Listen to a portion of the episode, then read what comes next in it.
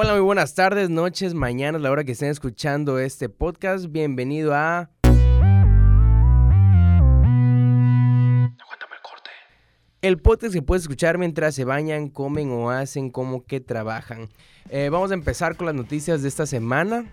Eh, tenemos hoy como invitado a Garduza, que de hecho estuvo en el capítulo 7, me parece, mm, el, que, Me censuraron. el que censuramos porque hubo fallas técnicas y lo volvimos a grabar. Fue en el Fallas 6. técnicas, entre comillas. Sí, la verdad es que lo excluimos porque nos cae. Nada, no es cierto. La verdad es que César es un productor muy dictatorial y pues él hace lo que él quiere y lo cortó cruelmente. Fue en el tiene episodio... Una dictadura aquí en el programa es, es como un como un Hitler en, en, en, En Aguántame el Aguántame corte. Me gustaría más como tipo Stalin o algo, pero. Va, bueno, sí, sí, sí. No. Déjate el bigote y... A la vez, uy, sí, mi bigote. no se va a poder, chavo, porque César es lampiño. De hecho es pelón. es cierto. De hecho, no tengo cejas, no tengo pelo. Soy un huevo, amigos. Bueno, pues, ¿qué, qué, qué les parece? Empezamos. Vamos a empezar con que el Joker ganó el León de Oro como mejor película en el Festival de Cine de Venecia. ¿eh? El león dorado. Bueno, el León Dorado, perdona, pero lo ganó, lo ganó. Y pues, ¿quién lo recibió? Pues más que el director, que es Tom Phillips y Joaquín ¿Quién Phoenix. lo diría realmente? ¿Alguien que dirigió la saga de Hangover o qué pasó ayer? O sea, una película de comedia tan eh, icónica, pero sí, o sea, de comedia estúpida y eso creo que a, a muchos nos hizo darle, tener cierto prejuicio con la película del Joker, al menos en lo personal, yo no esperaba nada espectacular. O sea, ya la viste. No. Pero ahora ya tengo algunas este, expectativas más altas después de todo esto, de o sea, la- los premios, las críticas, todo el mundo está diciendo que es impresionante. No, no, o sea, realmente no me lo esperaba, ¿eh? Yo sí No. le tenía fe porque creo mucho en el, en, no, En en el talento que Joaquín tiene Phoenix. Ah, sí, Joaquín Phoenix. Sí, sí, Joaquín Phoenix es un excelente actor, ya lo hemos visto en, en Gladiador, el este. En señales, En lo vimos Señales. en Her. Eh, ¿Qué otra película? Bueno, si alguno por ahí pues, es fan de, de Johnny Cash, él hizo la biopic de Johnny Cash. ¿Cierto? Una excelente película que hasta Reese Witherspoon, haciendo pues, el papel de June, se lleva el Oscar. La verdad les recomiendo mucho Johnny Cash, así una recomendación al aire. Bueno, pues entonces estamos todos sorprendidos todavía. Bueno, no sorprendidos, sino asombrados de que pues el Joker esté llevándose muchos premios. Eh, ya estamos, bueno, yo estoy así con el feeling así cañón por verla, porque pues han, han estado como que diciendo tantas cosas buenas que como que te crea un, una expectativa así cañona, ¿eh? Sí, y- o sea, y, e imagínate que es un suceso histórico porque va a ser la primera película de superhéroes que tal vez llegue a un nivel eh, no solo de éxito comercial, sino éxito artístico como fue la pasada eh, El Caballero Oscuro, diría, la que más se podría acercar dentro del género. Yo sí, Sí. creo que vaya a ser nominada al Oscar. Tiene, tiene un buen material por ahí. Ya saben, todos al cine el 4 de octubre. Solo en cine. Ahí, ahí los esperamos. Ahí los Cinépolis, patrocínanos, por favor. Porfis. Bueno, eh, ¿qué otra cosa tenemos, Amairani? Pues para todos los chaburrucos, nada, no se crean. Todavía nosotros alcanzamos, creo, algunos a ver este icónico programa de Nickelodeon, Are You Afraid of the Dark? O en español, pues, Le temes a la oscuridad. Le tienes ñañaras a la... Simón, eh, eso. Bueno, va a ser relanzada. Ya habíamos escuchado un poco acerca de esta noticia de que pues Nickelodeon quería volver a, a lanzar esta serie que fue de los 90, si no me equivoco. sí, sí, sí. Sí, Novento que también se estaba transmitiendo en los 2000 Sí, en los 2000 todavía estaba eh, pasando por ahí, pero pues la cancelaron. De hecho, Me recuerdo que te- cancelaron. Recuerdo que era ya un segmento de noche y la ponían justo al lado de esta otra que sacó una película hace poco con Jack Black. ¿Cómo es que se llama? Ah, Este- Ghost, Ghost, este, Ajá, Ghost Bombs, algo así. Escalofríos, si no me equivoco. Escalofríos, eh, Ajá. sí. Bueno, en este pues relanzamiento va a estar la nueva sociedad de la medianoche va a estar conformada por Jeremy Ray, Jeremy Ray Taylor, perdón, que va a ser Graham, Graham, Que eran como el hospital. sí, eh, Milla o Maya, no sé, Sech que va a ser Akiko, Tamara Smart que va a ser Luis, Sam Ash Arnold que va a ser Gaby y Liliana Ray que va a ser Rachel. Así que ya saben, esperen la serie para hacerle ñañaras en la noche. Oye, pero está chido que, o sea, estos niños del cast de It estén ahorita teniendo papeles chidos. Bueno, que el de Stranger Things, pues ya saben, Stranger Things, ¿no? Pero comentábamos la semana pasada que la chavita que hace de... No, no, no, no, no, de It. de- Ah, It. Ajá, La, chavita, que hace de eso. No, la chavita que sale en It, la niña, ¿Quién? igual va... Sofía Lilis. Mm, La verdad no sé su nombre, pero eh, que va a salir en Hansel y Gretel. Ah, sí, es Sofía Lilis. Sí, ok. Y de ahora el gordito igual que sale como Ben en It, va a salir igual en este de Are You Afraid of, of the Dark. Entonces va a estar... O sea, está interesante, ¿no? Que los niños de estos ya vayan como que agarrando... pues, Vayan agarrando vuelo. Tanto ese elenco como el de Stranger Things son como la nueva generación de, La de nueva generación actores infantil. jóvenes, ajá. Excepto Millie Bobby Brown, que sí. eh, ella se está yendo por un mal rumbo. Pero no hablaremos de eso ni de la teoría terraplenista. La onda- Bueno, el la siguiente noticia también la tengo que dar yo porque pues César es un inculto, no es cierto. Soy un ser inculto no Pero gusta pues, Harry esta Potter. es noticia 100% para fans de Harry Potter. Eh, pasa muy seguido, yo lo he visto varias veces en Facebook. En TNT. No, eso no, la noticia que voy a dar. Aparte de las películas que sí, las pasan un chingo en TNT. Pero lo he visto muchas veces en Facebook.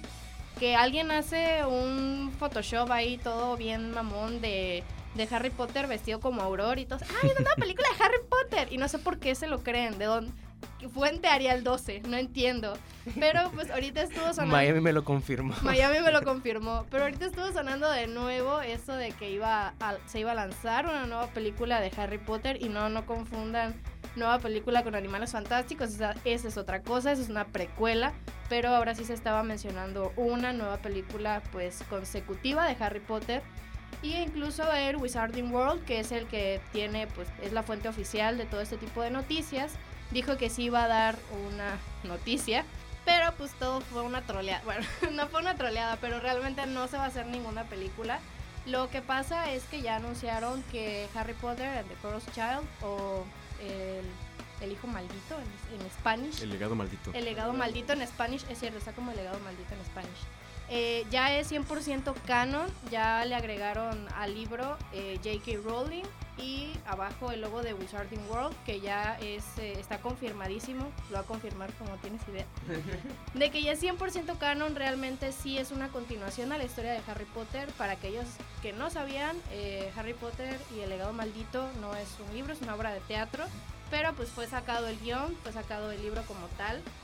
Eh, esta historia relata eh, a los, bueno, la historia, o más bien una serie de, de historias, una continuidad de los hijos del trío de oro, o sea, Harry, Ron y Hermione, en Hogwarts, y pues cómo es su vida ahí, también eh, relata un poco de cómo fue la vida ya después de todo este suceso con Voldemort, de Harry, Ron y Hermione, y pues se hizo la obra de teatro, hubo mucho revuelo porque hicieron a Hermione negra, pero Mm.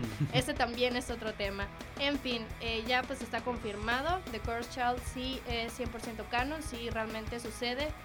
Si alguien no sabe qué es canon, ay, pinche vieja diciendo términos que yo ni sé, pues para los que no saben qué es canon, significa que sí sucede en el universo, confirmado, 100% real, no fake. No es como esas teorías que tienen los fans que quieren que se cumplan. Eso no es canon, eso ya es otra cosa, esos son sus deseos. Pero Son cuando Nico. algo, cuando algo se vuelve canon es que está confirmado ya sea por el autor o por los productores o por quien sea que esté haciendo ya sea una serie o un libro.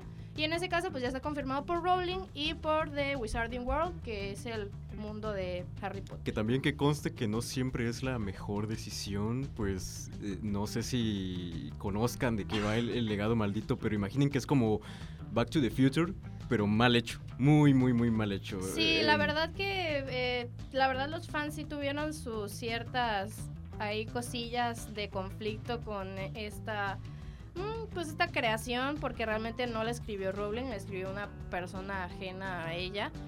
Pero pues ya chavos, o sea, los que somos fans de Harry Potter sabemos que ya el canon es- ah, está siendo destruido desde que hicieron Animales Sí, Fantásticos. aguántense. Así que ya ni modo, chavos, ya quédense nomás con las películas originales y con los libros y ya ni modo, hay que seguir adelante. Pues igual, siguiendo adelante. pues igual otra noticia que tuvimos esta semana eh, es que Margot Robbie no le bastó con ser esta payasa, esta Harley Quinn, sino que ahora quiere interpretar, bueno, está trabajando en otro personaje de cómic, ya que ella y su compañía Lucky Chap van a producir una nueva adaptación de Tank Girls, el cómic creado por Alan Marty y Jamie Hewlett, que bueno, esta película ya tiene director, será Joris Per- Perified, ah, más no sé bien cómo se pronuncia. Y pues lo más probable es que Margot Robbie sea la protagonista de esta historia. Para los que sean fanáticos de la banda virtual Gorillaz, tal vez les puede interesar, pues este cómic fue creado por, como ya mencionó César, Jamie Hewlett, quien es ilustrador de la banda Gorillaz, es co-creador de ella. Sí, eso no lo sabía. Todos los Tampoco, días, ¿eh? Sí. todos los días Todos se, los días se aprende algo. algo. nuevo. Gracias Bueno, Garduza por el dato. Muchas gracias, Chavo. Qué buenos invitados tenemos aquí en Aguanta el Corte. en otras noticias va a haber un reboot de la película Face Off, que pues es una película de 1997 protagonizada por John Travolta y Nicolas Cage. Eh, pues es toda la información que tenemos, que va a haber un reboot de esta película y que el guion será de Orient, no, de Orient Uziel, el que hizo 22 Jump Street, de Cloverfield Paradox. Sí, dos películas muy separadas entre Sí, géneros entre completamente géneros, distintas. ¿Quién sabe qué podría salir allí? Pues ya otro tercer género agregado a lo que hace este hombre. No, sí, pues ahora esta película que es, es de comedia, digo, no, perdón, perdón, de acción. Entonces, pues veamos, ya va a tener como que tres, ya va a tener comedia, Comedia. acción y... Como suspenso y, Ajá. ajá, y acción. Pero bueno, pues ya veremos, ojalá y no saquen otra vez a Nicolas Cage, que es, para mí Nicolas Cage es como esos actores que quisiste alguna vez, pero ahorita como que ya, ya no sé, ya no, no, no me gustaría verlo. Últimamente sí se rifó con una película que eh, no recuerdo en qué festivales estuvo proyectando, pero es, está titulada como Mandy. Mandy. No sé si lo ubican, es como una rock ópera con unos, unas altas dosis de violencia, de verdad, hay muchísima sangre, Es, y es como, que- es como la Kick-Ass cuando sale en Kick-Ass, más o menos. algo así, pero más violento, más serio. Y lo mejor es de que tenemos esta faceta de Nicolas Cage que creo que es nuestra favorita, donde hace sus caras locas. Sí. Ajá, sus expresiones de maniático, así, toda la película, dos horas enteras de él. Ah, esa no es su cara.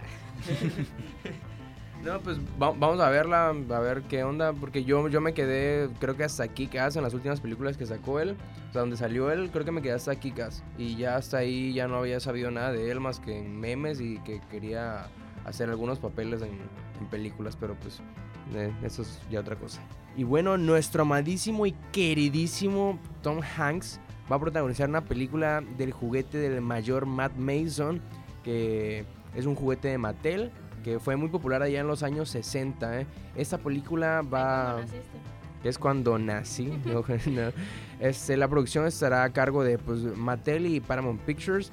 Y pues vamos a ver qué, pues, qué nos trae. O sea, Tom Hanks es un excelente actor. Pr- Prácticamente las películas donde él sale para mí es como que tienen el sello Tom Hanks y, y, pues las disfruto, ¿no? Sí, sabes que vas a te- obtener una actuación decente, aunque sí me da curiosidad qué, qué clase de juguete es ese, no sé. Me suena como esa película, no sé si alguna vez la vieron, que es peli de Navidad, que hace Arnold Schwarzenegger. Ah, la del regalo prometido. Sí, la de regalo prometido. Me suena un poco a eso, pero pues hay que ver, hay que ver. Pues quién sabe, es que este juguete es como un hombre espacial, ¿no? No sé, yo, yo- yo nada más jugaba con los luchadores esos que tenían una sola pose así. Oye, sí, de hecho Tom Hanks está haciendo un Buzz Lightyear sabiendo que él es la voz de, de Woody. Mm, interesante, Uy, ¿eh? La paradoja. Bueno, ahora sí vamos a entrar a noticias, a Marvel News. Vamos a hacer una nueva, una nueva sección que se llama Marvel News. Les traigo dos Marvel News. La primera es que, de acuerdo con Variety, eh, la actriz Hailey Steinfeld, que también es cantante, pero pues ahí César le puso actriz. eh, Bueno, es actriz y cantante, ya salió en otras películas. Está en pláticas para encarnar al papel de Katie Bishop, a la hija.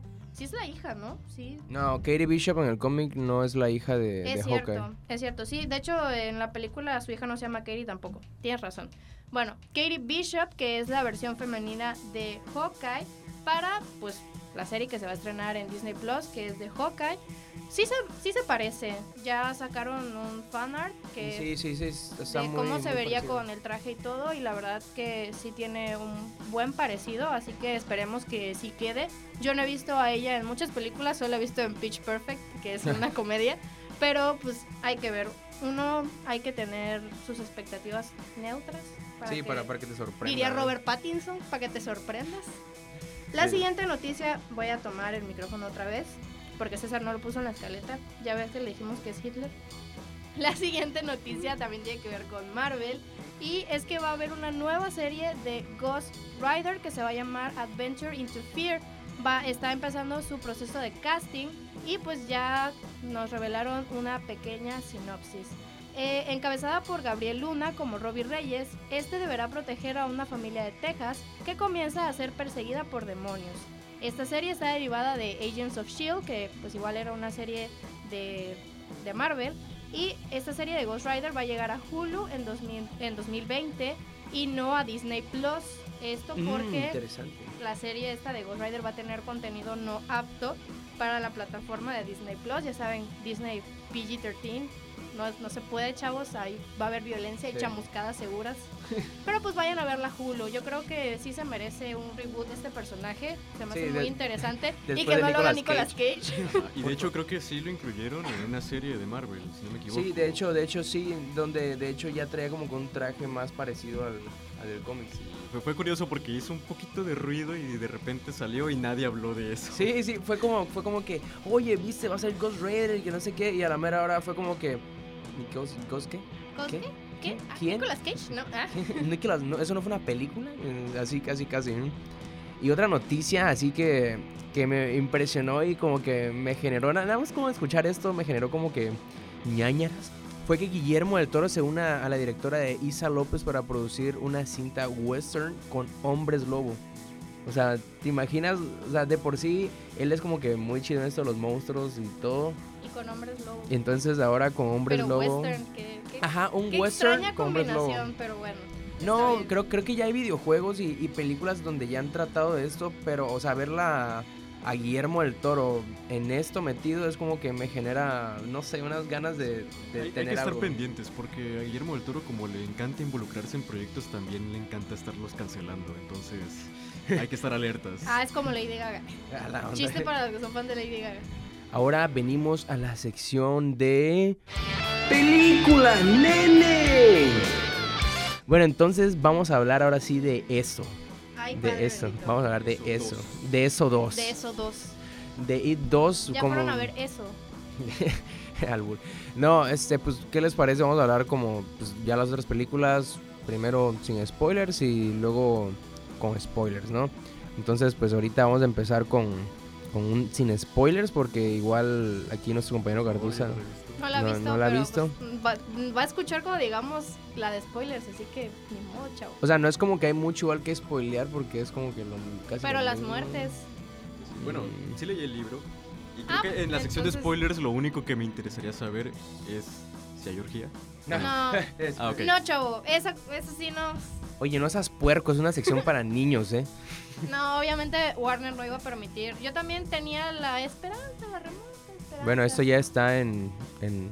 Pero eso ya es porque es a chavos. El diablo es puerco. ok, no, no, no me compraron entonces. Eh, Bueno, ¿qué les parece si empezamos hablando sin, sin nada de spoilers? Eh, pues fuimos a verla y pues no fue lo que me esperaba, la disfruté, pero no fue lo que me esperaba. Yo me esperaba algo más gore, pero Bueno, Bueno. sí es que tenía esta clasificación que era para mayores de 18 años, si no me equivoco. Eh, pero realmente no, pues no contiene escenas sexuales explícitas ni...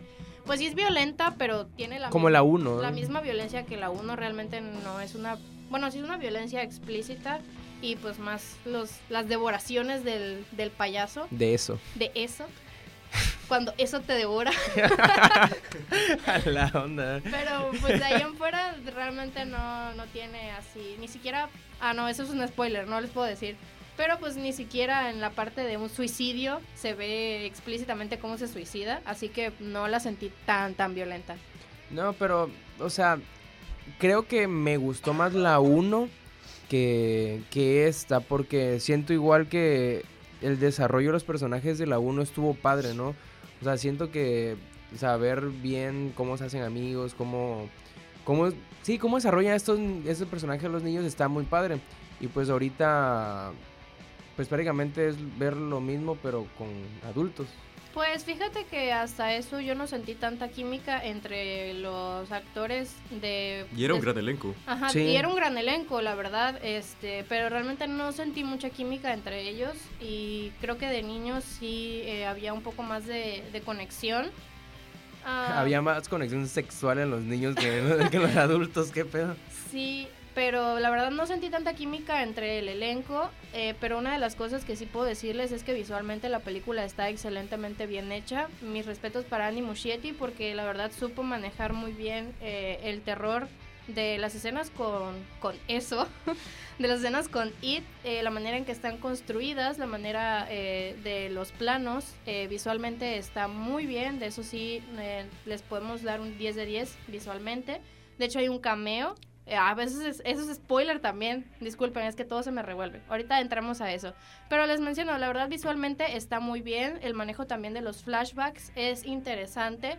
Aunque el único comentario que puedo hacer acerca de eso, que sí es interesante el uso de los flashbacks, pero eh, aquí mi compañero eh, Carlos, Carlos, sí.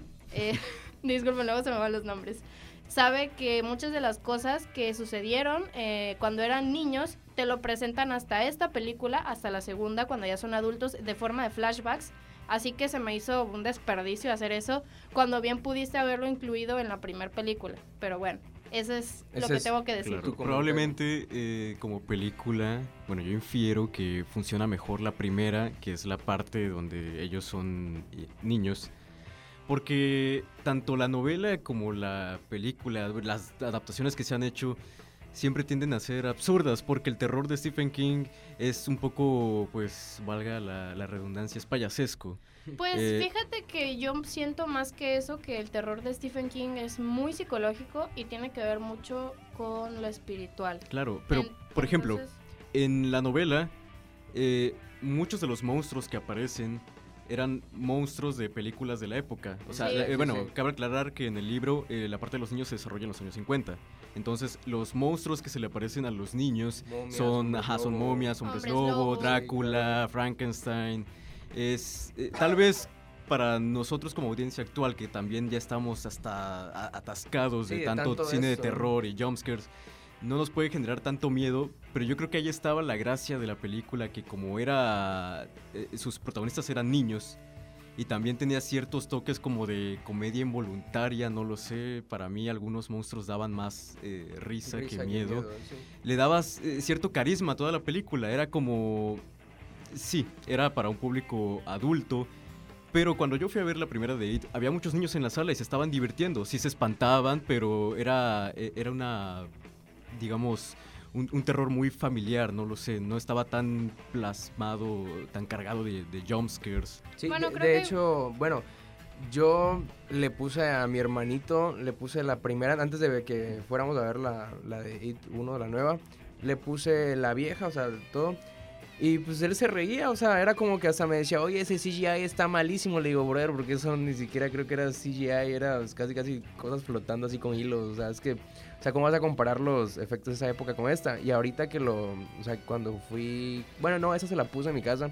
Estábamos viendo la de It 1 y fue como, como de que, o sea, sí lo asustaban los jump scares, pero fue como eh, o sea, igual le daba risa. Es como que... Es, que también hay que tener en cuenta que una buena película de terror, aparte de la función de asustarnos, algo que nos hace recordarla es entretenernos. Pues yo creo que más bien lo que hace, disculpa por interrumpirte, a una buena película de terror no es el uso del jumpscare, porque sí, o sea, obviamente si estás poniendo Spoiler alert, este, en esa película, en la 2, hay muchos, muchos creo, que es mm. creo que es prácticamente el único recurso. No, casi no. La verdad yo no sentí que hubieran tantos jumpscares. O sea, sí, pues, las apariciones. Bueno, no porque ya sabes que va a salir. Ajá, te lo esperas. Pero más bien yo siento que una buena película de terror es mucho más que, que jumpscares. De hecho, es meterte más en, dentro de, del contexto, de la psicología de, de lo que está sucediendo. De hecho, una muy buena película de terror que ni siquiera trae jumpscares es la de Hereditary o El legado del diablo.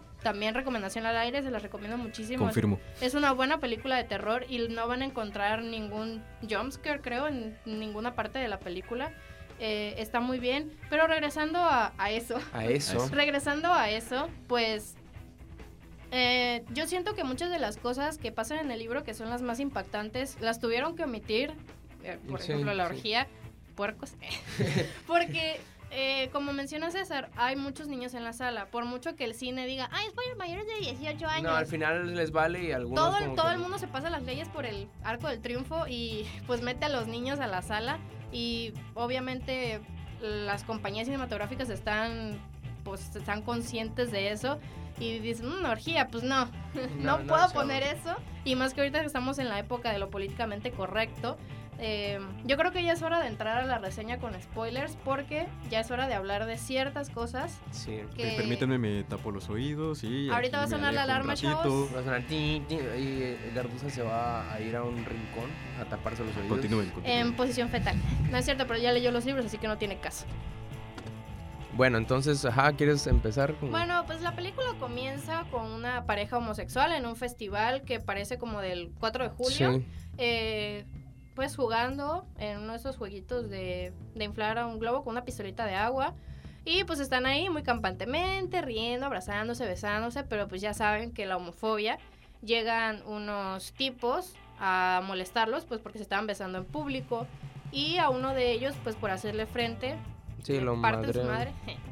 Y lo avientan al río. Que es, eso es como que para... Es una introducción, no tiene nada que ver con la historia de los perdedores, son dos personas ajenas. Yo creo que no sé si salga en el libro, pero No, sí sale. de Sí hecho. sale de Eh, los- Podrían creer que esto es un otro intento forzado de inclusión, pero esa, Sí es, sale. la, esa es de las primeras escenas del libro. Ah, bueno, Ah, entonces ok. Carlos confirma si usa en el libro. Confirmado. Confirmadísimo. Sí, pero es, es, es, ajá, esa Es la- introducción... es la introducción del regreso de eso. Ajá. Eh, pues ya este chavo en el río eh, ve Pues, una ese. mano. Ajá, o sea, se está con ahogando. guantes blancos y pues es, es eso. Un payaso debería ser amistoso. Mm, Oh, voy a dar la mano. Y pues eso se lo come. Bueno, no, nada más le come un pedazo. Así como de, ah, pues, un gay. Mm, qué rico. bueno, entonces ya, ya pudiendo hablar con spoilers, eh, pues sí, o sea, esta introducción, ya vienen los perdedores y todo. Yo creí que cuando era la parte del suicidio, le iban a pasar gráficamente quizá como 30 30 Reasons Why. Sí, yo también. De hecho, estaba con esa porque a mí me da un poquito de cosa ver, aunque sea fake, pero me da un poquito de cosa ver cuando la gente se corta las venas. Y pues, ya entrando a spoilers, la primera muerte que sucede de los perdedores y que pues no tuvo nada que ver con It fue la de Stanley. Eh, él pues decide suicidarse una vez que Mike les llama a, a los perdedores para decirles que pues It regresó, que deben volver al pueblo. Pues Stanley dijo, Neil, yo ni madres. Ni, ni, ni a madres, Neil. Ah, no, paréntesis, llevo como tres episodios tosiendo y no se me quita. Pero ya, ahí vamos, chavos, saliendo poquito a poquito. Pero pues Stanley eh, nunca olvidó, porque esa es una parte importante que hay que mencionar, él nunca olvidó los horrores que vivió con, eh, Con con, It. It. En cambio, los otros sí. En cambio, los otros sí, porque pues Stanley... Bueno, excepto Will, Will, que pues él sí se quedó en el pueblo. Pero es que él se quedó en el pueblo y eso es a lo que voy. Pero Stanley, muchos dicen que es porque es el más débil, pero realmente era porque Stanley era el que más miedo tenía. Y era el- la misma razón por el miedo eh, por el cual nunca olvidó lo que sucedió. Los demás sí lo olvidaron. No, no tenían muchos recuerdos de haber crecido en Derry ni de lo que había pasado en ese verano. Y bueno, esto está un poco mejor explicado en el libro. Sé algunas cosas del libro, no muchas porque no lo he leído. Pero eso está mejor explicado en el libro y dicen que eh, la maldad de eso está como que pues limitada, Concentrada. ajá, concentrada en Derry. Entonces entre más te alejas, más eh, olvidas, sí. más olvidas lo que sucedió ahí. De hecho, no sé si en la película también pase, pero el personaje de el afroamericano, no recuerdo cómo Mike. se llama, Mike, es el único Mike. que es el único que recuerda todo porque eso- él sí. se queda en Derry. Sí, porque él se eso, quedó eso, eso fue lo que intenté decir, pero se me fue el nombre. Sí, dijo Ajá. Bill, pero no, no es Bill. Fue Michael que se queda en el pueblo investigando. eh, de, pero aquí hay una cosa importante que mencionar también con spoilers. Él menciona que va con una especie de tribu para hacer un ritual que le muestre cómo fue que It regresó a la Tierra y lo hace de adulto. Y eso no Pero sucede no en el libro. Eso no sucede en el libro. Lo que sucede, eh, y es que eso también pasa ya en esta segunda parte, muestran que Ben, eh, pues lo hubieran mostrado de niño. Creo que era realmente una parte importante mostrar sus habilidades. Ben desde niño tenía grandes habilidades como arquitecto o de construcción. Entonces él construye una especie de casa subterránea que era su refugio y aparte pues era pues su casita club Sí. eh, VIP. De los perdedores. ¿no? Entonces, en esa misma casita hacen un ritual que no recuerdo el nombre del ritual, pero era un ritual como tipo hindú. Sí, era como, como Apache, no sé. Ajá. Entonces indio. lo que hacen Ajá. es eh, prender fuego ahí abajo y con el mismo humo eh, el que más aguantara ahí abajo tenía que ver o tenía que tener la Tenía- visión ajá. de cómo fue que llegó Ida a la Tierra. Y sí fue Mike el que queda eh, al final. Son dos. En el libro Sí, son Mike, Mike y, y Richie. Richie. Ujú. Mike y Richie ven como... eh, sí, otro spoiler, Richie es gay. Pero pues Mike y Richie son los que resisten estar ahí abajo con el humo y ven eh, la visión de cómo llega en un meteorito a, a la Tierra. Que de hecho aquí, ahí esta es la única parte donde se nos muestra en sí la Sí. el, el ser que es It. O sea, Pues no, no lo muestran como tal. O sea, bueno, pero ajá, es más como una sombra, pero o sea, ya como que te dicen, ah, pues este, así es como llegó en su forma. Pues no, ajá, natural. pues es que te muestran el meteorito como tal. Y en la película lo que hace, pues Mike es que le cuenta a Bill, más bien fue Mike y Bill en la película. Eh, Mike le cuenta cómo fue que fue con una tribu y le dieron un tipo de raíz, una droga. Y así fue como tuvo la visión y hace lo mismo con Bill. lo, eh, droga. lo droga y así es como y Bill tiene la visión. Pero, así es pues, como luego se lo lleva a un cuarto. Pero pues esto no sucede en el libro, de hecho lo hacen de niños, cosa que también supongo que eh, omitieron por la parte de que si había niños ahí, vamos a construir una casa subterránea, vamos a drogarnos Vamos a con fumar humo, peyote Vamos a drogarnos con humo hasta tener visiones. a la onda. Sí, de hecho, es que eso.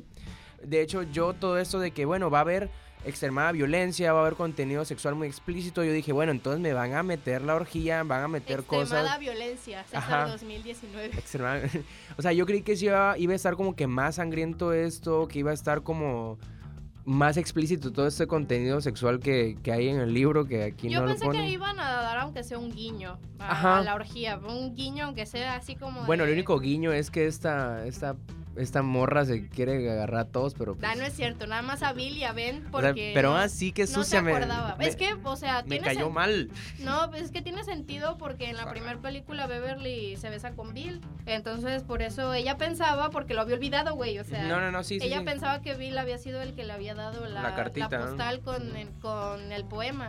Y el pobre, ah, eso sí, la verdad sí me cayó mal. El pobre Ben siempre ahí parado, así como de, ah, pinche culero.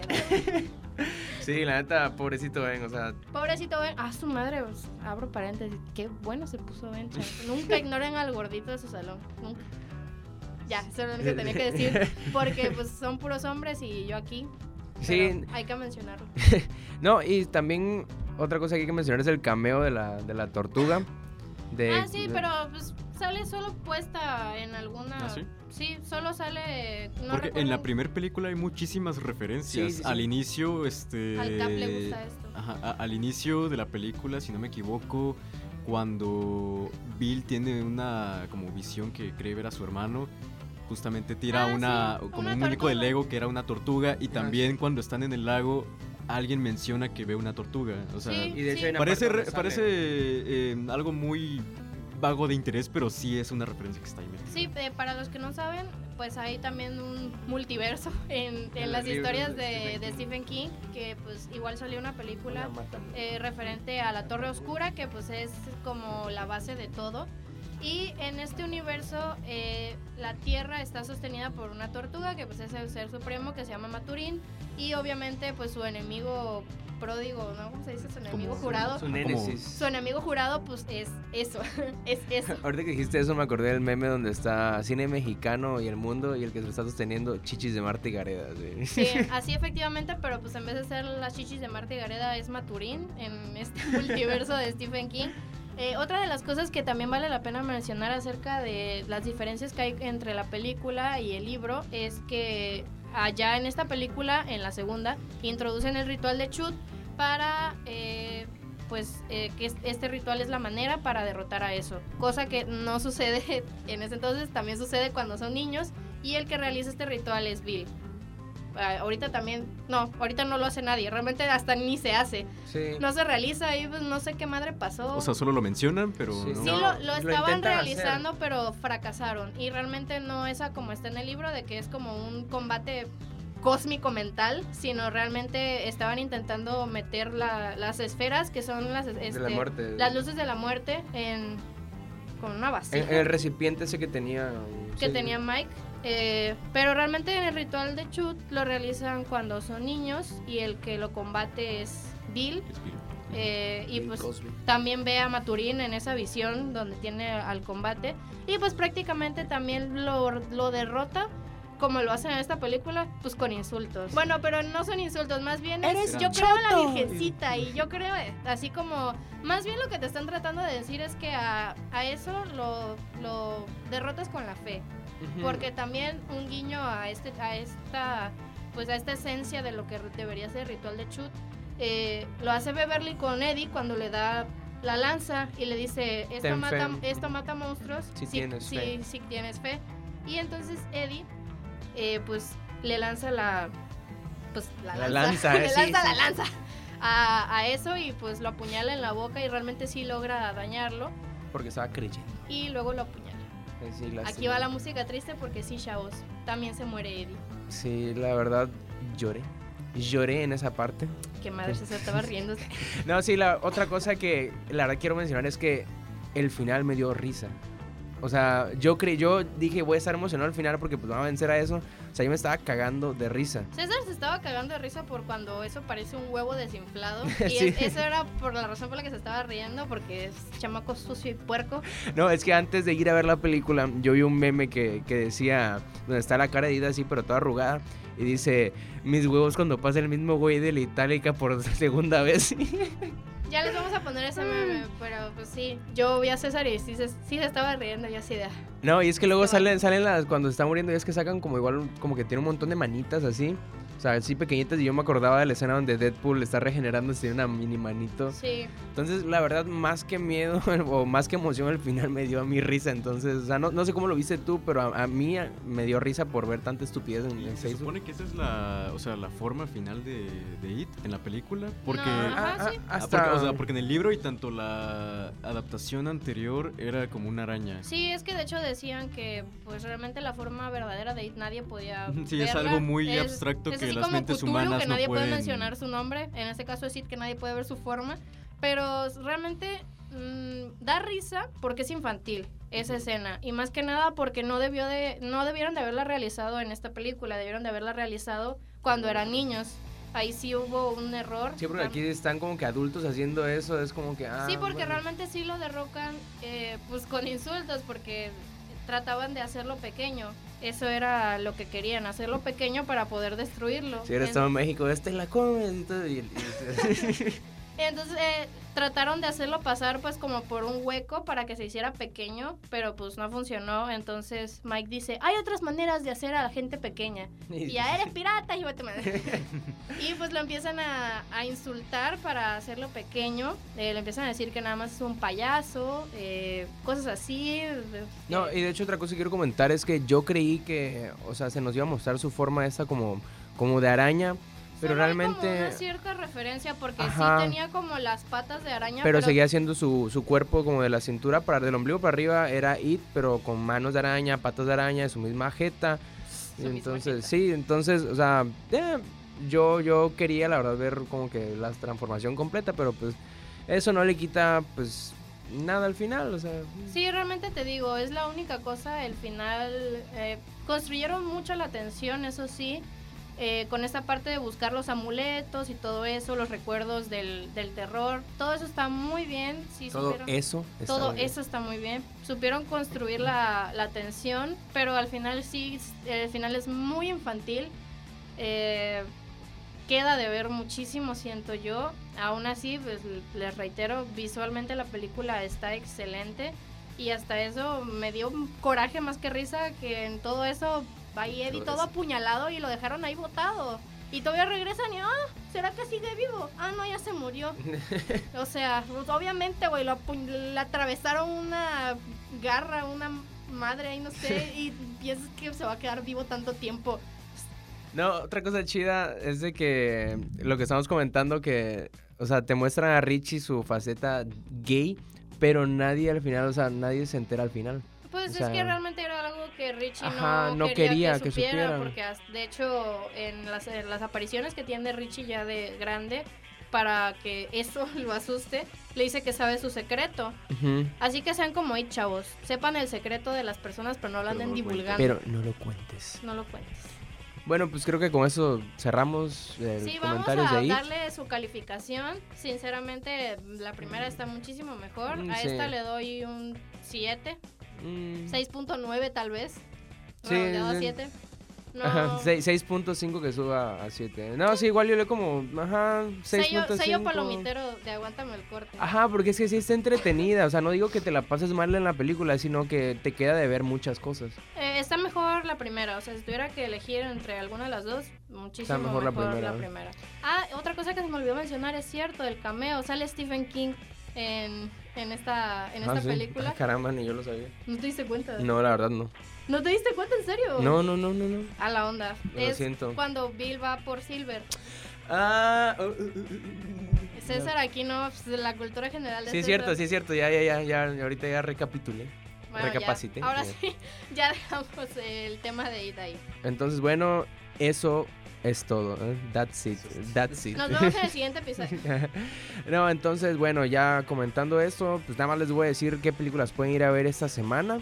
Pues son eh, todas las que les dijimos la semana pasada, más Angry Birds 2, Sonora y pues la de eso. O sea que pues ya vayan a ver, díganos en redes qué les pareció. Y pues ya, vamos, ¿qué les parece si ahora sí? Y recuerden también, eh, perdón por interrumpirte, pero sigue el ciclo de cine mexicano en, cierto. ajá, en Cinépolis. O sea, están distribuyendo películas tanto de la época de oro Sí, de documentales actuales. No manches que- Frida, Belcebú y todas estas cosas. Sí, que- no, sé, no sé por qué metieron No Manches Frida y Perfectos Desconocidos. Se supone que hay que enorgullecernos de Sí. nuestro cine, no avergonzarnos, pero De hecho, hasta debieron meter, aunque sea de cine de ahora, La vida inmoral de la pareja ideal. Toda esa película está bien, tiene como un 8 de calificación. pues creo que lo único bueno así actual diría que es Sexo, Pudor y Lágrimas. Bueno, a, a- a mí me gusta, es, es como un gusto culposo. Pero, pues, vayan. Em, Sí, chavos, está a 20 pesos el cine. Pues, y a 20 pesos. Ya 20 pesos, no, o sea, Es una ganga. Ya Ok. nada más paguen su combo de 300 baros. Este- bueno, pues ahora sí, that's it. Y ahora vamos a la sección de series. Que esta semana la va a decir de nuevo Lalo Dimas con su reseña o su comentario de 30 Reasons Why, que ya vio la última temporada. Y pues los dejo en sus manos norteñas. Adelante. Así es, mi buen César, muchas gracias. Un saludo para ti y para todos allá en cabina y para todos los que nos escuchan. Yo desde acá, desde tierras hermanas y remotas, les vengo a platicar, a darles mi opinión de la tercera temporada de 13 Reasons Why. Sin spoilers, salvo el único spoiler que mismo Netflix nos, nos dio cuando soltó el tráiler. Entonces, si no lo han visto, creo que sí va a ser un spoiler, pero de ahí en fuera no va a haber ningún otro, ¿ok? Advertidos están. Bueno, pues esta nueva temporada gira en torno al asesinato de Bryce Walker, ese Bryce Walker que tanto odiamos, que fuera, digamos, el villano de las dos temporadas anteriores. Y pues ahora durante estos tres episodios vamos a ir viendo qué ha pasado desde la segunda temporada y qué fue lo que llevó o qué fue lo que provocó el asesinato de Bryce. Todo esto nos lo van contando en tiempo actual y mediante flashbacks que nos va contando un nuevo personaje que se llama Annie. Y pues Annie es mi primer problema, es uno de los grandes peros que le pongo a, la temporada. De verdad que no sé dónde salió, no sé por qué salió, no sé para qué lo, lo trajeron. Pero, pero bueno, eh, bueno, obviamente sí lo explican en la, en la trama, pero es que realmente no logras conectar con ella. No es como que un personaje muy chido, no ofrece nada nuevo, nada interesante y le dieron mucho, mucho protagonismo que, que te abruma, hace que te caiga mal. Entonces estarla viendo y escuchando toda la temporada, pues sí está, sí está bastante pesada. La verdad a mí no me gustó nada el personaje. Creo que pudieron haber contado la historia con alguien más, pero, pero bueno, así lo, así lo decidieron, pero para mí no funcionó. Otro de los de las cosas que no me gustó fue que el resto de los personajes, los ya conocidos, como que no tuvieron buen desarrollo, como que no avanzan, como que siguen estancados, como que están en lo mismo. Y pues no está chido que después de todo lo que han vivido, este, no cambien en nada, sigan con su misma, su misma actitud o algo así. Este, creo que eso no, no está padre, que no tengan ningún tipo de avance o retroceso, ni siquiera, o sea, están como que en lo mismo. Entonces eso no, no está padre. El único que sí tuvo un cambio, que tuvo un mejor desarrollo fue Tyler, que después de todo lo que vivió en la temporada anterior, que la verdad estuvo muy gacho, Eh, ahora sí tiene, tiene un progreso, está aprendiendo a vivir con ello, está queriendo superarse, está aprendiendo a quererse él mismo, a superarse y bueno, seguir, seguir con su, con su, con su vida. Entonces eso está, eso está padre, le echa muchas ganas, dan ganas de abrazarlo y pues la verdad es que te cae muchísimo mejor que en la temporada anterior. Otro de los personajes que también tuvo digamos un cambio o un desarrollo distinto fue precisamente Bryce. Ahora lo vemos eh, como más humano, lo vemos todo lo que sucedió a través de sus ojos, todo lo que él iba viviendo. Y pues esto también es un, conflicto, un problema, porque al ver a un Bryce como más humano, con sentimientos, que de alguna u otra forma le pegó lo que ha, ha vivido, pues como que ya te intentan un poquito victimizar a Bryce, como que lo intentan humanizar más y pues entras en el conflicto porque pues todo lo que nos hicieron odiarlo con lo que ha hecho en las dos temporadas anteriores y ahora querer verlo de otra manera está muy difícil. Entonces creo que no funciona mucho esta humanización, esta, esta digamos arrepentimiento que, que nos están mostrando que tiene Bryce, estos sentimientos, este, creo que no funcionan porque no logras como, como que creerle o a lo mejor fue tanto lo malo que hizo que, que te, te, conflictúa el verlo de esta manera. Entonces eso pues para mí tampoco, tampoco funcionó. Pero bueno, obviamente hubo cosas que sí me gustaron de la temporada.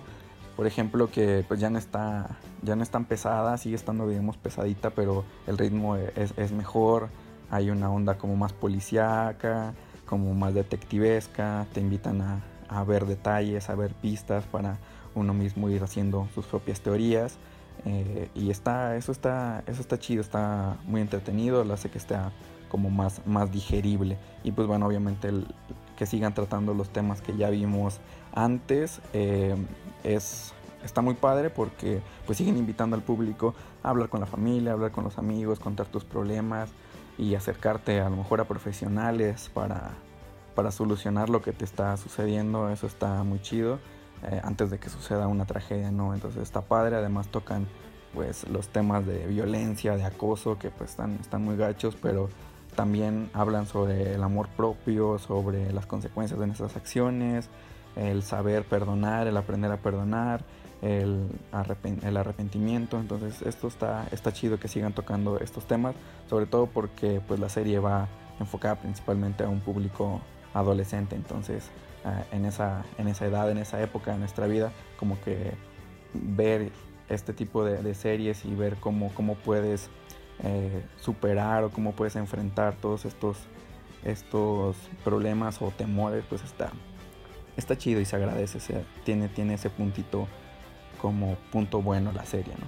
Entonces, bueno, en conclusión, esta tercera temporada, pues sigue siendo, digamos, innecesaria, sigue siendo eh, olvidable, pero el ritmo mejora, mejora un poquito la historia, es un poco ya más entretenida y bueno, el hecho de que siga tocando eh, temas difíciles y que de alguna forma te inviten a, acercarte a, a, las personas para superar y para tratarte de todo lo que te sucede, eso, eso, está, eso está muy padre. Entonces, bueno, si la quieren ir a ver, está disponible en Netflix, son 13 episodios y pues hay que estar al pendiente a ver qué sucede porque ya confirmaron una cuarta y última temporada y pues vamos a ver cómo, cómo deciden cerrarla y cómo van a dar respuesta a los huequitos que dejó esta tercera temporada. Así que bueno, se las recomiendo, vayan a verla, creo que está mejor que la anterior y pues creo que sí se van a, se van a entretener de todas maneras. Pues bueno, esto fue todo. Les mando un saludo a todos allá en la cabina. Regreso con ustedes. Les mando un abrazo y muchos apapachos. Hasta luego. Nos vemos la próxima. Y ahora sí regresamos a trailers espectaculares. Ahora sí, chavos, para todos los que son amantes de Kubrick, no es cierto, pues ya, descansen Pax. En Pax, en Pax, Des descansa en Pax. descansa en Pax. En Pax, va, descansa en paz el gran Kubrick. Y pues a una persona que pues sí le, le gustaría que se haya muerto esa Stephen King porque es una cagada su película, bueno, su libro, pero pues para todos para todos aquellos que vieron la película o que leyeron el libro del Resplandor, pues en estas últimas semanas, no recuerdo específicamente el día, pero pues, semana. en estos últimos días salió el trailer de Doctor Sleep o Doctor Sueño, que es la continuación de Resplandor. Si no lo sabían, sí, tiene continuación. Y aquí sale pues Danny, el niño que sale en la película o en el libro de Resplandor. Y regresando al hotel donde suceden todas estas cosas espectaculares, todas estas cosas sobrenaturales. Lo interesante en esto es que la va a pro- protagonizar Ian Bebé McGregor. Eva McGregor. eh, va, a estar, Precioso, te amo, bebé. va a estar dirigida por Mike Flanagan y pues se ubica 40 años después de los hechos ocurridos en el hotel Overlook. Overlook. A verlo. La verdad es que se ve muy prometedora, pues ya sabemos que Evan McGregor pues es un gran actor. Eh, yo cuando lo vi dije, Obi-Wan's approved. será. No, no estaba convencida, pero pues luego sí vi que sí era Evan McGregor. Eh, se ve muy prometedora, tenemos a nuevos personajes aquí, eh, a otro tipo de, de villanos que pues ya en esta, en esta película va a estar más enfocado realmente al, pues al don, no sé si cuenta como poder, pero más bien al don de, de Danny, de personas similares a él. Que pues eh, nunca se menciona realmente qué tipo de don tienen. Es como Es como Miranda, ¿no? una em, como conexión mental, más o menos. Sí, exacto, son como ciertas visiones, y, pero Dani siempre le llamó el resplandor, por eso es que la película y el libro se llama así. Eh, la verdad que sí, también tiene nuestro sello, se ve muy buena y pues vayan a verla, va a salir en este año, en Este noviembre. año, El 8 de noviembre. 8 de noviembre. Sí, pues vayan a ver, tiene sello de Ian McGregor, que es, es un papucho. Y bueno. Y otro trailer que, bueno, no es trailer, es como un recap que tuvimos en esta semana. No fue, cuenta, no cuenta. fue el de. esta- fue el de Jesse Pinkman, que como ya todos sabemos, ya viene la película de El Camino. Y pues nos mostraron este, este recap de todo lo que vivió Jesse Pinkman a través de las temporadas de Breaking Bad, que es algo muy chido. Y pues vemos que, pues sí, todo lo que le sucede, todas sus Todo desgracias, sufrió. todo lo que sufre, sí, sí, sí. ¿Cuántas veces Madriana, Jesse? Sí, o sea, es casi casi como que hacen un, un video de puros madrazos de Jesse Pinkman. Pero está bueno, está, está muy padre de hecho. Y pues como que te levanta el hype, ¿no? Por ver este, esta nueva película del camino. ¿no? Sí, que, o sea, qué curioso que hasta hace poco se reveló que iba a salir, creo que hace, ¿qué? Dos meses más o menos. Nadie tenía conciencia de que pudiera salir una película de Breaking Bad. De hecho, Y- todo, todo eso empezó con. ¿Te acuerdas cuando, cuando este, empezaron a subir sus fotos a Instagram? sí, qué gran de- troleada fue eso. Sí, de que era un- película y mezcal. resulta- ajá, era un mezcal que El de dos haciendo. hombres. Sí, sí, sí. y- pero resulta que sí, siempre sí hay una película y pues está muy chido. va- ahí los podemos ver el, el recap. Y bueno, bueno, bueno. Ya hablando de ahora sí un trailer, es The Lighthouse, que es una película de Robert Eggers, que es el que hizo The Witch. Que es- esta, esta película está, o sea, se ve muy buena, está protagonizada por William Defoe y Robert Pattinson. Eh, la sinopsis es que son dos hombres que se encargan de cuidar un faro, pero pues el aislamiento juega con sus mentes y los va a envolver como que en este mundo de pesadillas. Si no vieron el trailer, véanlo. O sea, la cinematográfica de esto se ve... Me llamó mucha atención porque se ve como antigua. Sí, es impresionante. Primero, el formato. Ajá, o sea, exacto. es como Blanco y negro. Blanco y negro y aparte, o sea, es no es una como pantalla completa que la que estamos acostumbrados, es sino que es como cuadro, cuadrada sí. y aparte el juego de sombras que tiene, o sea, es- está en blanco y negro como dice César, pero también está en la oscuridad toda la película y con este iluminación de velas, entonces siempre hay sombras detrás, vemos este mucha em, como pues, oscuridad. Sí, sí, sí, de hecho, pues, mucha oscuridad. ¿no? Y está interesante porque se ve como si de verdad fuera una película viejita. O sea, no sé si te diste cuenta, se ve como una película viejita, entonces esto me llamó mucho la atención. Aparte, pues el cast, o sea, pues increíble, ¿no? Pero sí llama mucho la atención, o sea, se ve muy, muy, muy, muy buena. Claro, William Dafoe es no, impresionante no, y para los escépticos Robert Pattinson también es muy buen actor. Sí, eh, Aunque dicen no mucho. crea. sí, Aunque dicen. no. Yo no he visto la de Agua para Elefantes, pero dicen que ahí hace un papel muy bueno. Sí, ol- olvídense de Crepúsculo, él ya se Crepúsculo redimió no hace existe, tiempo. chavos. De hecho, ni para Stephanie Meyer existe, así que olvídenlo también ustedes. Bueno, y tenemos un tráiler de Irreversible, la película más polémica de Gaspar Noé. Ah, de por sí ya tiene muchísimas películas polémicas. Y esto al parecer va a ser una nueva versión de su film. Este, esta versión tiene la peculiaridad de que está contada en orden cronológico. Para los que no vieron la película original, tenía la... eh, lo interesante de esa película era de que estaba contada al reverso. Empezaba con el final, de hecho empieza con los créditos en la pantalla en negro y va así al revés. Y este avanza en, en retroceso completamente. A mí me parece algo innecesario porque el chiste de la película original era de que todo estaba contado al revés, pero pues si él Está quiere bien. hacerla así, pues Pues él sabrá. él sabrá. Pues él sabe, ¿no? Sí. Bueno, ahora que eso es una serie más que una película, pero pues también está el trailer que va a ser sí o, o ver en español. Eh, va a estar protagonizada por bebé Jason Momoa, papacito, junto a Alfred Woodard. Quién sabe quién es, pero pues ahí está. No, Al- Alfred Woodard es este, la negrita. Ah, es mujer. Ah, ok. Bueno, ella. eh. Eh, va a estar transmitida en Apple TV y se basa en un mundo apocalíptico en el que la gente ha perdido la visión. Ah, como en ensayo sobre la ceguera. Exacto, Siglos- sí. Siglos después, la mayoría de los humanos han perdido la habilidad de ver, sí, como en ensayo sobre la ceguera. Algunos dicen que se las ha quitado Dios. Así empieza el trailer basado en este mundo ubicado 600 años en el futuro. Una situación que cambia de repente es cuando nacen unos niños que sí pueden ver. Estos ensayos sobre la ceguera, ¿qué onda con las adaptaciones de ahora? Pero bueno, eh, esta serie va a estar dirigida por Steven Knight, que es el creador de Peaky Blinders, y por Francis Lawrence, que es el director de Los Juegos del Hambre. Sí, pues para los que vieron el o sea, se ve. Se ve interesante. Yo la voy a ver porque, pues, sí es, es ensayo sobre la ceguera. Y a ver, a ver qué onda. No creo, no sé si esté basada en ese libro, lo dudo mucho, pero pues es prácticamente, si alguien no ha leído ensayo sobre la ceguera de José Saramago, esa es prácticamente la sinopsis del Que de libro. hecho ya se había hecho una adaptación a- cinematográfica de, de ese libro. Y no sé si esto también esté basado en. No, no, en- no, en no él. sé si el libro es como se llama igual en un futuro apocalíptico, posapocalíptico. Mm, No, Bueno, es no que- tanto, no, no tan no tan, dramático. No tan ajá, es- apocalíptico, o sea, sí es como en el futuro, pero más bien va poco a poco. El libro te relata poco a poco. La gente va perdiendo la visión, pero ya es más, ahí sí es más este de poquito en poquito. No, aquí sí ya te meten de lleno de que ya sí, ya todos, todos ya nadie puede ver chingue su madre.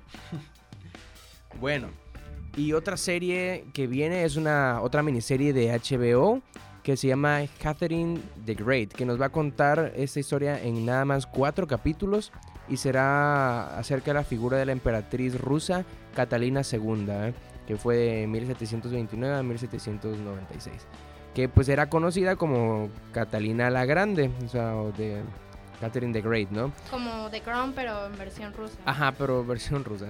Y en cuatro episodios, pues, parece más documental. Puede ser, pues. Ah, se ve interesante, o sea, a mí me, me gustó, me llamó la atención, es esas que dices, ah, pues no me interesa tanto en lo personal, pero la voy a ver.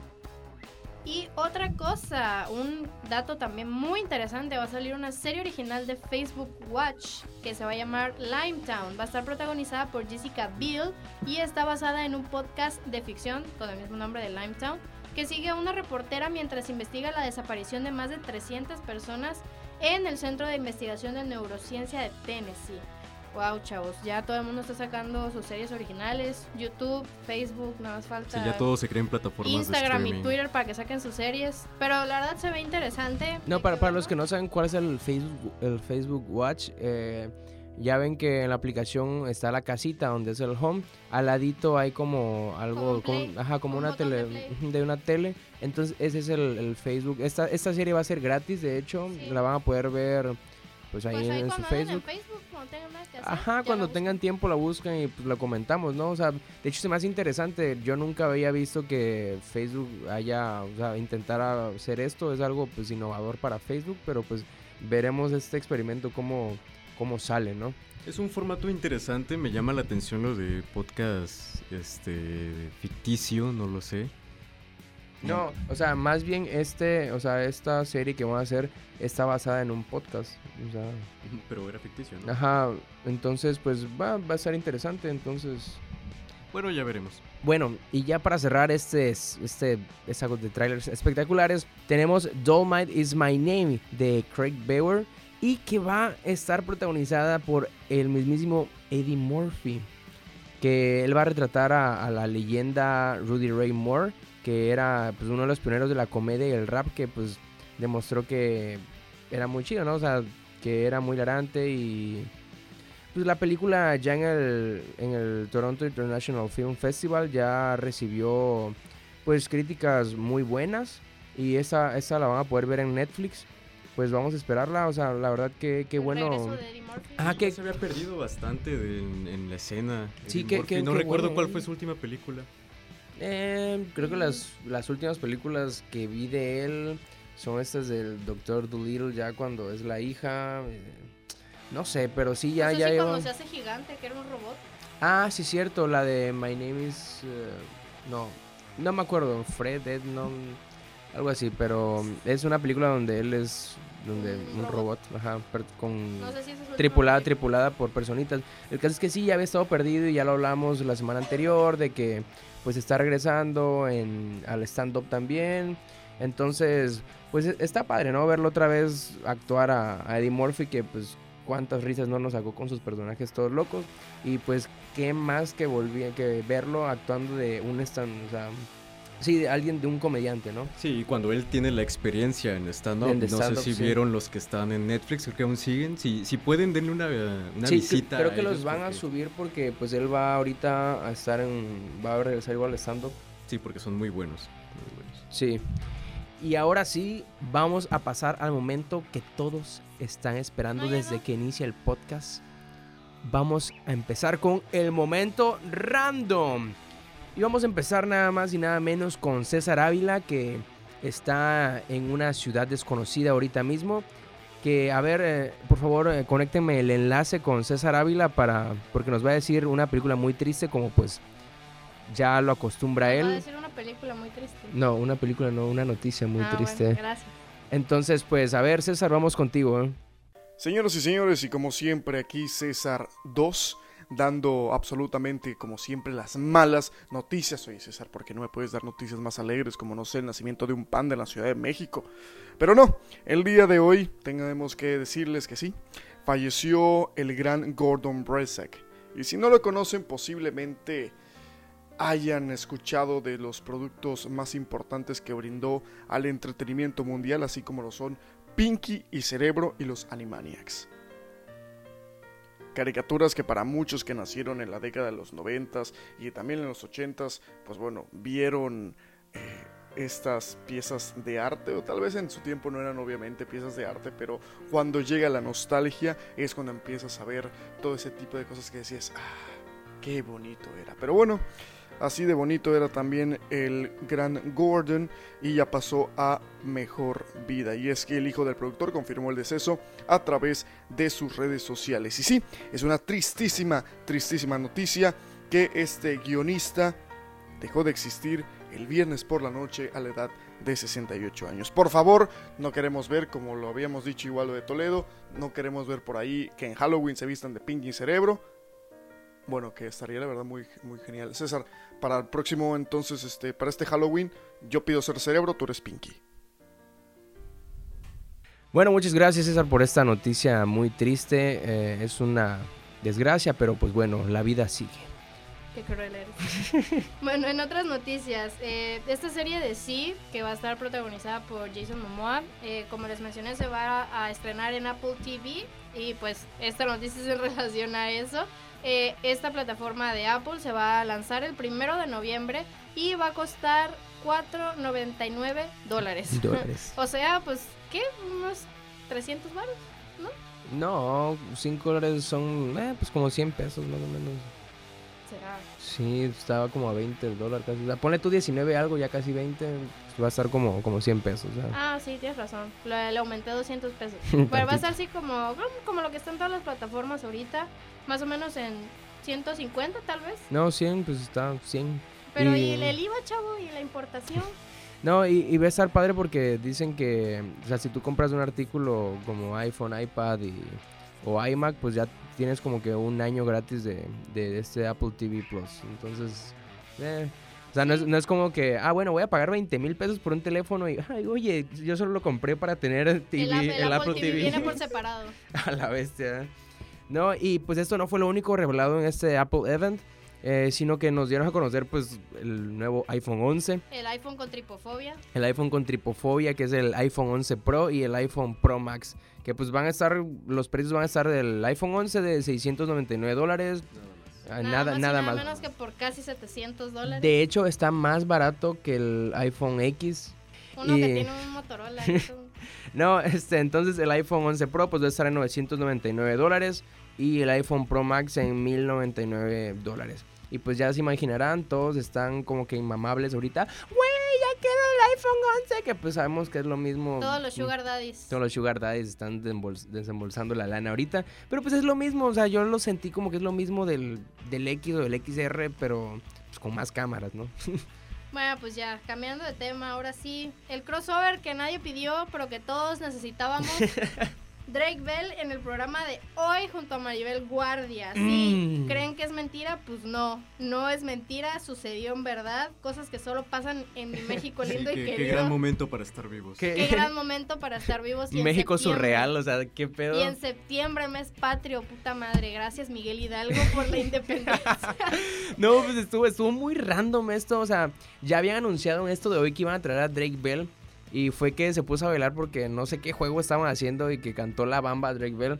Y pues ya sabes, bailando al lado de la famosísima Maribel Guardia, Chupándole O sea, la juventud. chupándole la juventud. O sea, yo me quedé cuando lo vi así de, ¿qué madre estoy viendo, eh? Es el mejor crossover del mundo que Avengers ni que nada.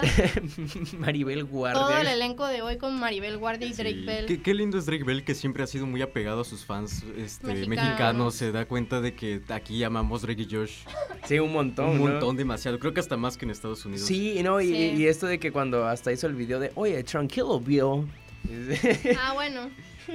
no, pero sí, pues, ¿quién no quiera Drake Bell y verlo pues igual con la, pues, dotadísima pero plástica Sí, Maribel son Guardia? estos actores que amamos todos como Kenny Reeves. No, Como no lo Reeves. podemos Plástica, odiar. chavo, no lo podemos 500 odiar. abdominales diarias. Una bestia.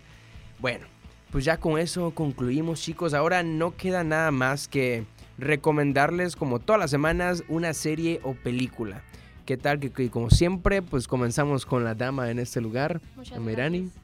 Bueno, pues yo les voy a traer también otra película un tanto pesada. Siempre les recomiendo cosas pesadas de ver, O sea, es de gordos, así. No, o sea, pues, es que hay películas que demandan tu atención y tu... eh, esta parte, ¿cómo, ¿cómo le digo? No sé, hay películas que puedes estar viendo como una comedia o más, más light, que no, no requieren tu máxima Sí, atención. en ca- caso de estas y que no como- pienses, pero esta vez les voy a recomendar la última película de Stanley Kubrick que se llama Eyes Wide Shut o Ojos Bien Cerrados en español. Eh, like para que ¿Qué? ¿Qué? bueno, en el siguiente episodio les voy a hablar acerca de la teoría de la conspiración, pero hoy les dejo nada más la recomendación de esta película. Está protagonizada por Tom Cruise y por Nicole Kidman, una pareja muy guapa, muy preciosa, Mm. muy chunga.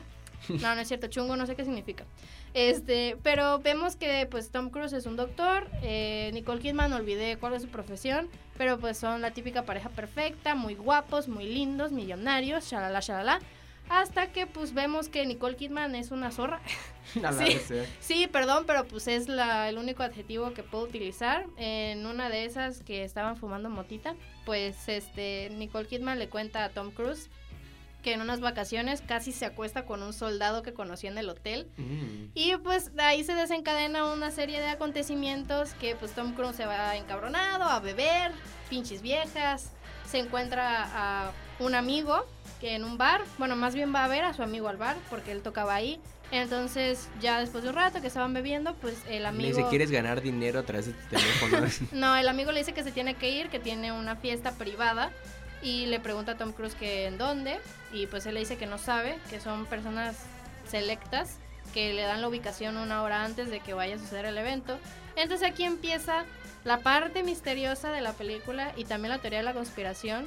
Tom Cruise termina en un evento donde hay un ritual de una secta. No se menciona qué secta, no se menciona qué ritual, no se menciona pues qué se gana con eso, pero se ve que es de personas influyentes, poderosas. Lo único que sí podemos ver, hay mucho contenido sexual. Sí, mucho de género sexual. Mucho de género sexual, no tanto como la peli de, de Calígula, pero sí hay mucho de género sexual en No tanto como It 2. Nah. Pero pues sí vemos eh, escenas sexuales explícitas, pues el ritual consiste en mujeres, todos están enmascarados, es muy también eh, como de este tipo de, de estilo un tanto medieval, con el uso de las máscaras, todas las mujeres están con máscaras pero desnudas, bueno con calzón. Y pues ya una vez que pasa el ritual, pues se van con el público, deciden con quién irse y pues hay orgías y pues degenere, degenere, degenere y sexo y Sí, toda la película siempre gira en torno a, a estos símbolos de erotismo y ocultismo. Sí, la película tiene muchas cosas de ocultismo, por eso ahí está la teoría de la conspiración para el próximo episodio. La verdad sí se los recomiendo, les advierto que es una película que avanza un tanto lento, pero es una muy buena película. Bueno, hablando a Merani de esto, yo quiero recomendarles una película que, pues bueno, es, es una animada. Es Batman, la corte de los búhos, donde se trata igual como de esta secta. De hecho, es muy parecida, lo estaba, no sé si lo comentaba con Mayrani, que, que esta corte de los búhos en, en esta historia de Batman es muy parecido a esto de la película.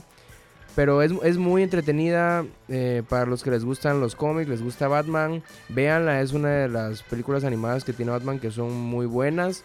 Eh, sale pues donde está Robin, que a través de Robin este Night Owl intenta pues matar a Batman. Vemos a personajes de siempre, a, a Nightwing, a Alfred.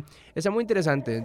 No les voy a dar tanto la sinopsis porque pues como es una historia animada, pues igual no, no tiene como que... Les voy a- se las voy a spoiler. Entonces véanla, está muy muy buena. eh, es Batman de La Corte de los Búhos. Tiene mucho parecido con esta película que dice Amairani. Y pues, ¿qué les digo? Véanla, está muy entretenida. Si les gusta Batman, si les gustan los cómics, las películas animadas, pues vayan a ver. Y pues ahora tenemos la recomendación de nuestro amigo Carlos Garduza, que pues va a decirnos qué película nos recomienda. Bueno, mi recomendación va a ser eh, muy express, pero es una película que pueden encontrar en Netflix. Fue subida hace poco y se llama Shoplifters. Es una película japonesa que ganó la Palma de Oro en el pasado Festival de Cannes del 2018. Eh, esta película, como decía Mayrani, es más o menos del estilo de Ojos bien cerrados, no por la trama, sino por el ritmo que lleva. Es tal vez un poco lenta, es también larga, tiene una duración aproximada de un poquito más de dos horas. Pero es una película que les va a dejar muchos valores. Es también muy linda, es de estas que te hacen llorar a nivel hachiko, más o A la menos. hora tanto, Entonces, sí, no sé qué tienen los japoneses que tienen, tienen- ajá, tienen esa virtud de hacerte llorar. Con razón se suicidan mucho. Con razón, sí, ya lo entiendo completamente. Pero véanla, vale muchísimo la pena, a pesar de que dure tanto, pero lo vale. Bueno, pues con esto cerramos, amigos. No sin antes recordarles, síganos en nuestro Facebook, nuestro Twitter. Eh, Facebook, Aguántame el Corte. Twitter, Aguántame C. Aguantamec, Aguantamec. Y pues, como ya les dije, ya estamos en YouTube también. Ya estamos subiendo los episodios. No lo hemos puesto público porque queremos de que ya cuando se suban todos los episodios, que por cierto pesan mucho, entonces por eso nos estamos tardando. Eh, ya cuando estén todos los episodios que vamos hasta ahorita, o al menos los primeros cinco, ya lo ponemos público para que empiecen a verlo desde YouTube para los que no tienen Spotify o Apple, Apple Podcast. Y pues ya, ya saben, escuchen la semana que viene. Y pues ahí nos vemos, adiós. Bye.